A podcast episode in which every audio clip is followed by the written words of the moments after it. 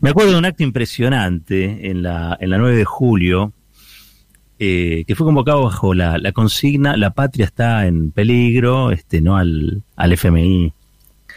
Realmente fue un, acto muy, pero muy grande, quizá de los más grandes, eh, en aquellos tiempos de resistencia al, al macrismo.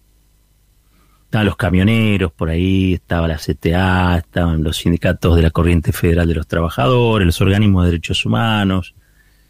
Me acuerdo que se leyó una proclama sobre el escenario eh, que la leyeron actores.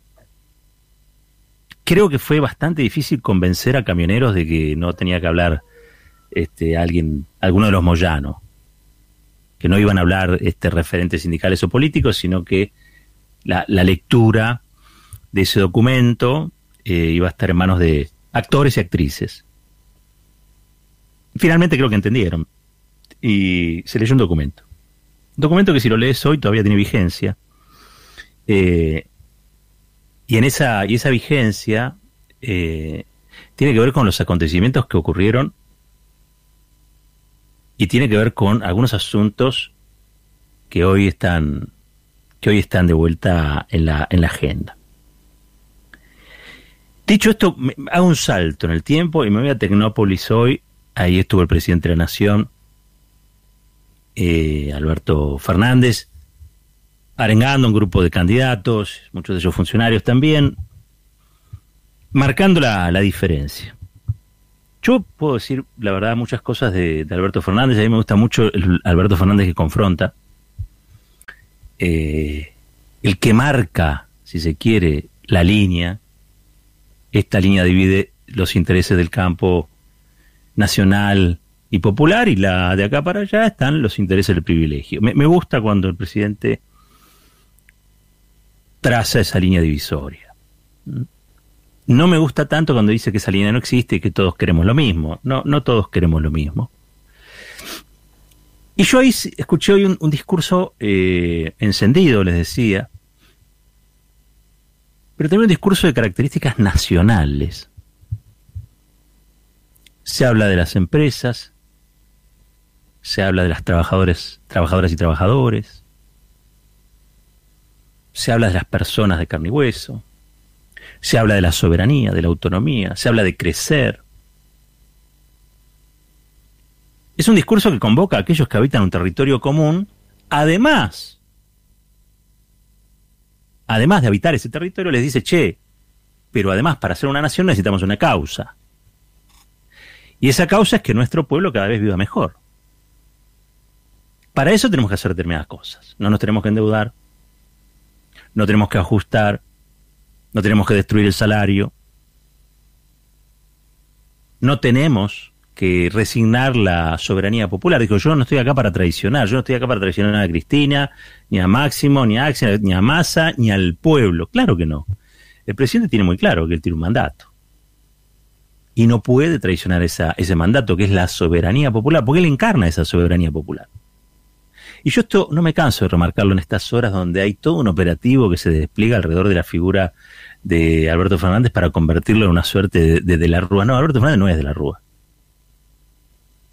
Será el líder de un segmento del espacio del frente de todos que no es quizá el más enardecido o el más convencido de ciertas políticas de transformación.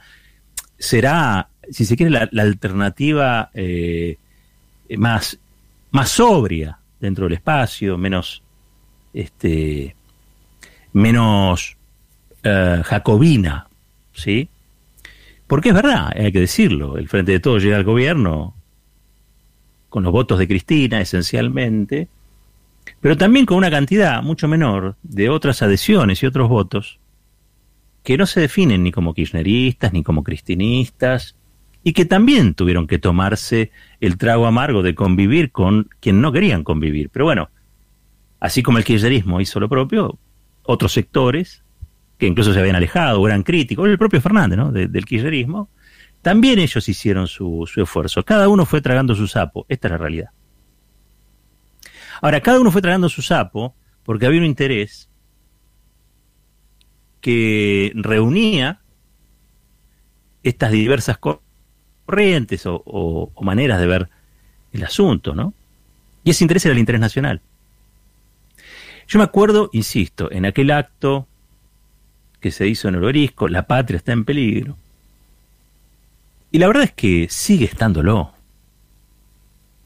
Porque la patria está recién ahora intentando levantarse, después de que la hiperendeudaron, y después de que la Argentina fuera convertida en tierra arrasada. Porque no era solamente que no había nada que festejar en aquel diciembre del 2019, nada de lo que dejaba Macri, digo, ¿no? Sino que además de esa herencia de tierra arrasada, lo que Macri dejó fue un montón de problemas a futuro. Miren, si Argentina hoy tuviese que pagar lo que no le pagó a los bonistas extranjeros, producto de la negociación que hizo, sí, sí, ese muchacho Martín Guzmán, este año Argentina tendría que haber pagado 12 mil millones de dólares, 12 mil millones de dólares a bonistas extranjeros. ¿Saben cuánto pagó? Finalmente, producto de la, de la reestructuración, 150 millones de dólares. Es formidable esa quita y esa reestructuración. Y ese Martín Guzmán, con esa cara y con esa tranquilidad, es el que también va y dice que ahora está, bueno, obviamente negociando con el Fondo Monetario, está pidiendo para para adelante, porque puede ser vencimientos por 20 mil millones de dólares. Argentina no está en condiciones de pagar nada. Porque la Argentina tiene un 50% de pobreza. Entonces no está en condiciones de pagar absolutamente nada. Y no puede hacer ningún tipo de ajuste.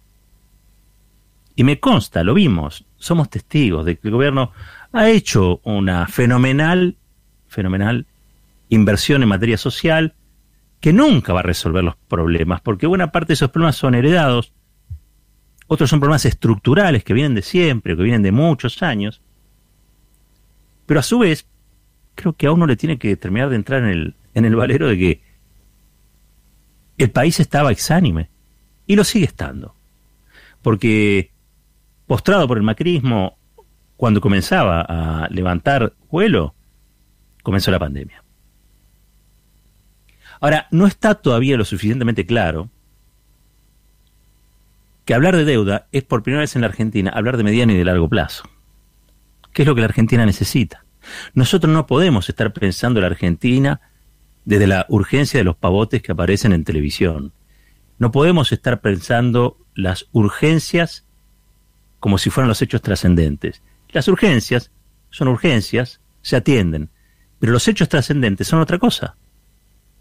Los hechos trascendentes son cuando uno levanta la cabeza de la urgencia y mira el mediano y el largo plazo. Hablar de mediano y largo plazo en la Argentina es lo primero que tiene que hacer una élite. Una élite política, una élite empresaria, una élite sindical. Ese bloque ese bloque nacional y popular del que se habla tanto, le agregaría progresista, porque yo creo que opciones progresistas por fuera del, frente de todo ya no hay. Sinceramente se los digo, no existen. Opciones progresistas por fuera del frente de todo no hay. Ni Sarlo ya es progresista, ni Fernández Mijide, no hay. Los socialistas de Santa Fe están hundidos, no, no existe. Margarita Stolbizer eh, quiere ser socia va con Mane, quiere ser socia de Macri, o sea, el progresismo, lo último que queda de progresismo, que Ricardito Alfonsín, es embajador del Frente de Todos y está en España. No existe. Por lo tanto, por lo tanto, me parece a mí que en todas esas expresiones que se dan al interior del Frente de Todos, hay diversas corrientes, hay diversos intereses también. Es muy difícil conciliar los intereses empresarios con los intereses sindicales. ¿Con cuáles intereses sindicales? ¿Con los de la CGT? ¿Con los de la CTA? ¿Con el moyanismo? ¿Y qué hacemos con los movimientos sociales? Pero todo eso hoy está bajo ese paraguas, que es un paraguas nacional y es un paraguas popular. Y hoy vengo a reivindicar eso yo. ¿Saben por qué? Porque ha ocurrido algo vergonzoso. Y eso vergonzoso que ha ocurrido es que el presidente de derechas, eh, chileno, Piñeira, firmó un decreto por el cual modifica algo que ya estaba resuelto en las Naciones Unidas. Se queda con territorio argentino, dice que es territorio chileno, al mejor estilo de las otras épocas, ¿no? Por suerte siempre, es verdad, Argentina y Chile pudieron resolver de modo pacífico sus, sus diferendos, Por eso hoy no me voy a explayar sobre Piñeira en particular. Lo vergonzoso que ocurrió es que el PRO, con la firma de Fulvio Pompeo y de Patricia Bullrich, dos personas implicadas en el lawfare, y que ya a esta altura actúan como dispositivos de la extranjería, les decía, firmaron un comunicado desconociendo, desconociendo lo que se había resuelto en el marco de Naciones Unidas y dándole la razón a Chile. Mire, es tan grave lo ocurrido, pero para que se den una, idea, eh, tan grave lo, lo ocurrido, que eso que se había resuelto en el marco de Naciones Unidas, a impulso de Cristina Fernández de Kirchner en el año 2009, ¿sí? se resolvió recién en el 2016. ¿Y saben quién se puso la cucarda? Susana Malcorra, la Messi de, la, de la política exterior, porque todos eran el mejor equipo de los últimos 50 años. No tengo nada que decir de Malcorra, la verdad que Malcorra terminó enojada con Macri, se fue, le pareció demasiado too much, too much. Tenía otra procedencia, eh, tenía carrera internacional realmente en organismos internacionales, una profesional, una, técnica este, sin inclinaciones demasiado progresistas, digamos, pero más bien alineada con los preceptos que Macri mentía por aquellos tiempos, digamos. Después, cuando se dio cuenta de que Macri era Macri, se fue. Pero hoy estaba leyendo casualmente un, un sitio llamado Política Argentina. La nota se llama así, el día en que la canciller de Macri celebró la decisión de la ONU que hoy ignora para oponerse al gobierno. Que Macri ignora para oponerse al gobierno. Dicen, era 2016 y Susana Malcorra, que buscaba conducir las Naciones Unidas, anunciaba como propio un reclamo soberano sobre los límites marítimos que había comenzado Cristina en 2009. Y dice este sitio, hoy el PRO se subordinó a Chile y desconoce lo mismo que festejaba cuando era oficialismo, tal cual. Se hizo un mapa incluso con esto. Se festejó, alguno debe recordar eso. Entonces, hoy yo no me estoy metiendo con Chile en particular. Con Chile tenemos una historia larga de encuentro, de desencuentro, del ABC de Perón hasta la casi guerra por el Beagle, eh, desde San Martín y O'Higgins hasta la hermandad de las organizaciones revolucionarias en los 70, con Chile nos unen este, muchas cosas, más que la cordillera. Hay una larga historia. Lo que estamos acá tratando, y por eso yo mencionaba el acto de la patria está en peligro, es que en la Argentina tenemos una oposición que está conducida por un señor que se llama Mauricio Macri,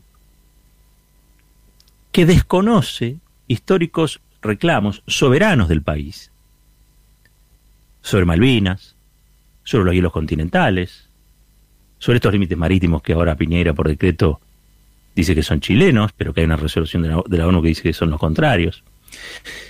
Claro, uno podría decir, che, qué falta de nacionalismo.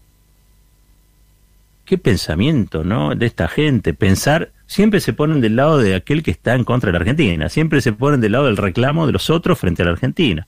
Cuando van al CIADI, hacen lo mismo. Y cuando van a endeudarse, hacen lo mismo, hicieron lo mismo. Siempre se ponen del otro lado del mostrador.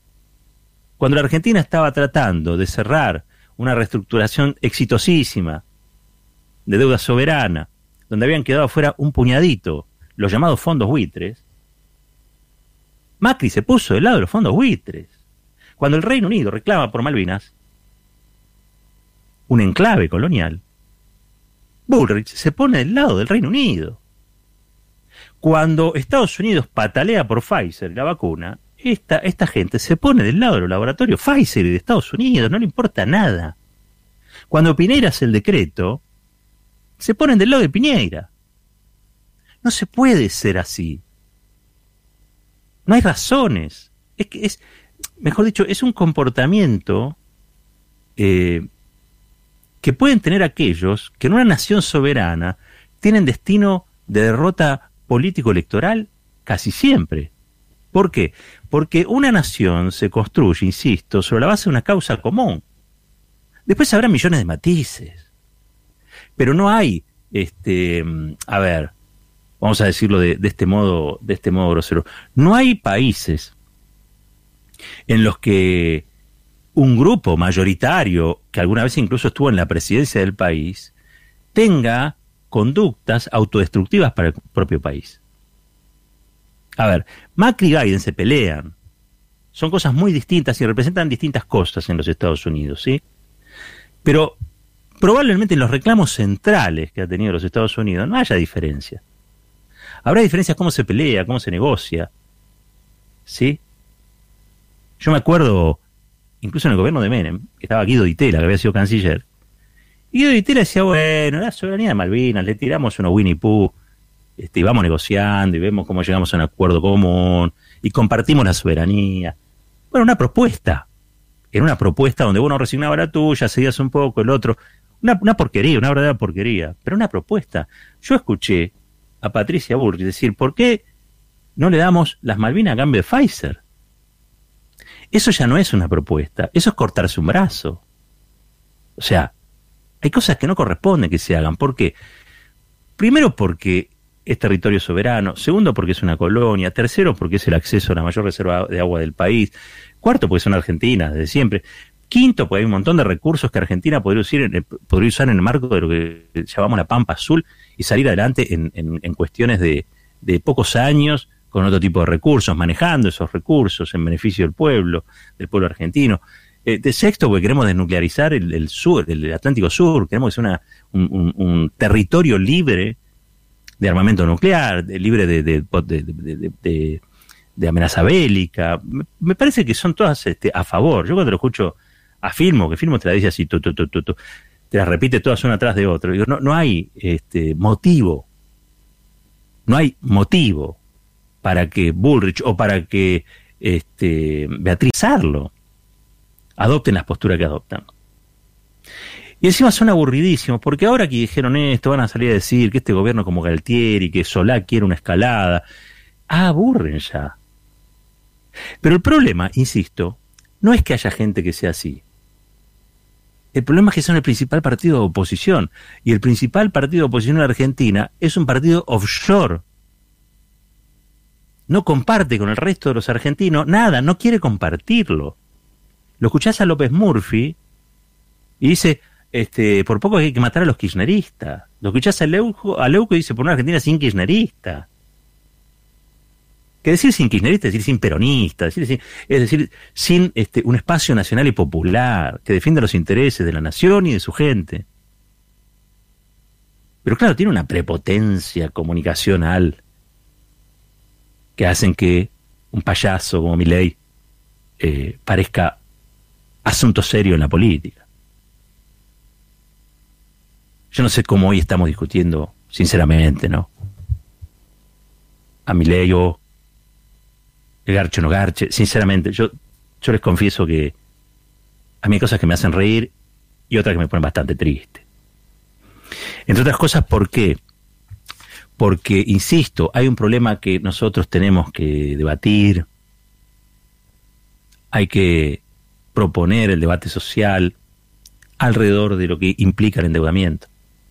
No se puede pensar una Argentina de mediano plazo, ni siquiera de mediano plazo, si no nos ponemos de acuerdo en cómo hacemos para no endeudarnos más. Porque la Argentina no necesita endeudarse, la Argentina es endeudada. Es endeudarla para postrarla colonialmente. Hay que rebelarse frente a eso, porque si no, las generaciones que vienen no tienen futuro. Nuestros hijos, nuestros nietos, nuestros no tienen futuro si cada tanto permitimos que esta élite que no se ruboriza por nada y que quiere nada a la Argentina, asuma los comandos y desde esos comandos entregue las posibilidades soberanas de un país. Es absurdo lo que pasa en la Argentina cada tanto. Porque nos cuesta un montón después pagar. Axel Kisilov está resolviendo el default, el default de la provincia que dejó María Eugenia Vidal, que se rajó como sobremonte. ¿A dónde? A la capital. Que es el aguantadero pro a esta altura. Con todo respeto, ¿eh? yo no. Yo sé que hay, hay porteños que se avergüenzan de eso. Yo he vivido muchos años en la capital, no tengo nada contra los porteños, al contrario, me fascina. Pero sáquense la derecha encima, che sáquense la derecha, que, los negocios inmobiliarios vuelvan a la inmobiliaria, en el gobierno de la ciudad que pongan gente, gente decente. Gente decente. Pero dicho eso, fue Axel Kicillof que se tuvo que hacer cargo de lo que María Eugenia Vidal no pudo resolver. Como Alberto Fernández y Cristina Fernández de quienes se hacen cargo de resolver los problemas que quizás no tengan solución, porque la patria estaba en peligro durante aquel acto y así fue denunciado, y la patria está en peligro hoy más que nunca. Porque endeudarse es resignar soberanía. Endeudarse es aceptar que venga una misión del Fondo Internacional, Monetario Internacional y se te instale en el Palacio de Hacienda a vivir. Y ellos vienen con su librito, vienen con su manual, no les sirve. Quedó harto demostrado que cada vez que en la región se aplican esas recetas que el, el fondo promueve, solo generan pobreza, miseria, exclusión, parate económico, recesión, decrecimiento. Porque no se puede, no se puede disociar el crecimiento real.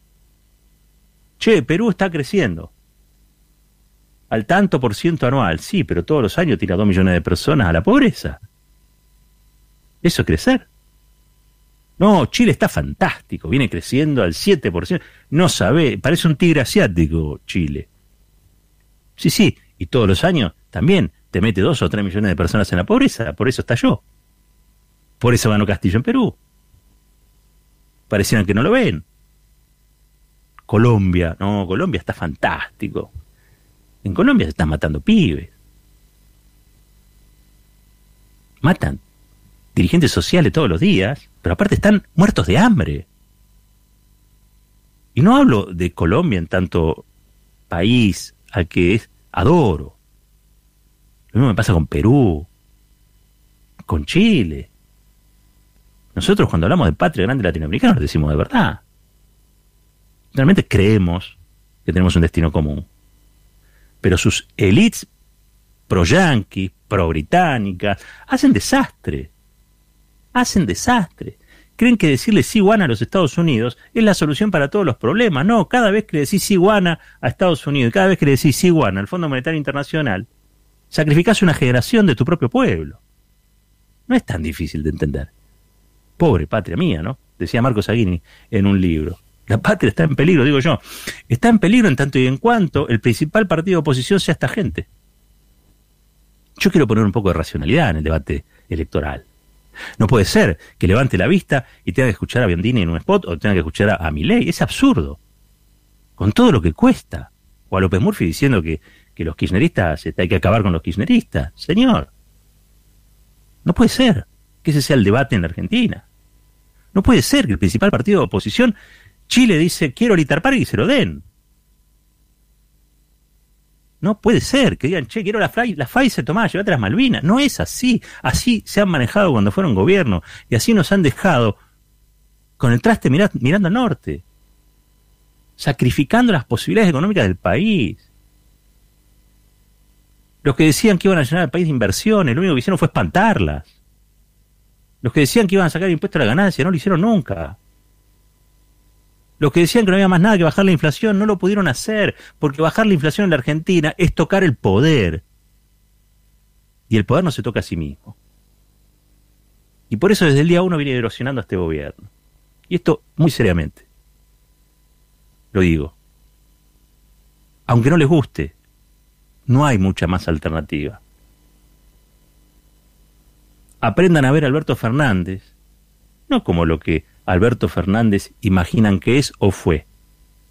Aprendan a ver a Alberto Fernández en este contexto y ahí van a entender a Cristina Fernández de Kirchner porque lo eligió en su momento. No es momento ni para desencantarse ni para ser apático. Esas son excusas para bajarse de la pelea que hay que dar. La pelea que hay que dar en la Argentina es volver a ponerla de pie. Y si vemos cosas que no nos gustan del gobierno, digámosla, punto. No es tan grave. Pero no perdamos de vista Nunca perdamos de vista. Que nosotros podemos decir que amamos este país. Nos construimos alrededor de una idea de nación. Pero no una nación cualquiera, una, nación con justicia social. Una, nación, una nación donde el pueblo hable y se lo escuche. Una nación donde el pueblo tenga acceso a las cosas básicas para ser feliz y para ser digno. No es tan difícil. Y cuando vemos la bandera argentina, no vemos una bandera de remate. Vemos algo ahí que evidentemente esta gente no ve. Paremos un poquito con la pavada, porque hablando pavada llegó Macri al poder. Marquemos una agenda electoral que sea un poco más seria. Tenemos un gran problema. Los que endeudaron al país, si pudieran, le entregarían la cordillera a quien sea, las Malvinas, así como le entregaron la economía de varias generaciones. Hablemos de la deuda. Hablemos de la deuda externa. Hablemos de cómo nos desendeudamos. Hablemos de cómo podemos volver a ser soberanos. La patria está en peligro. Y está en nosotros protegerla. Esto es Fuerte y al Medio.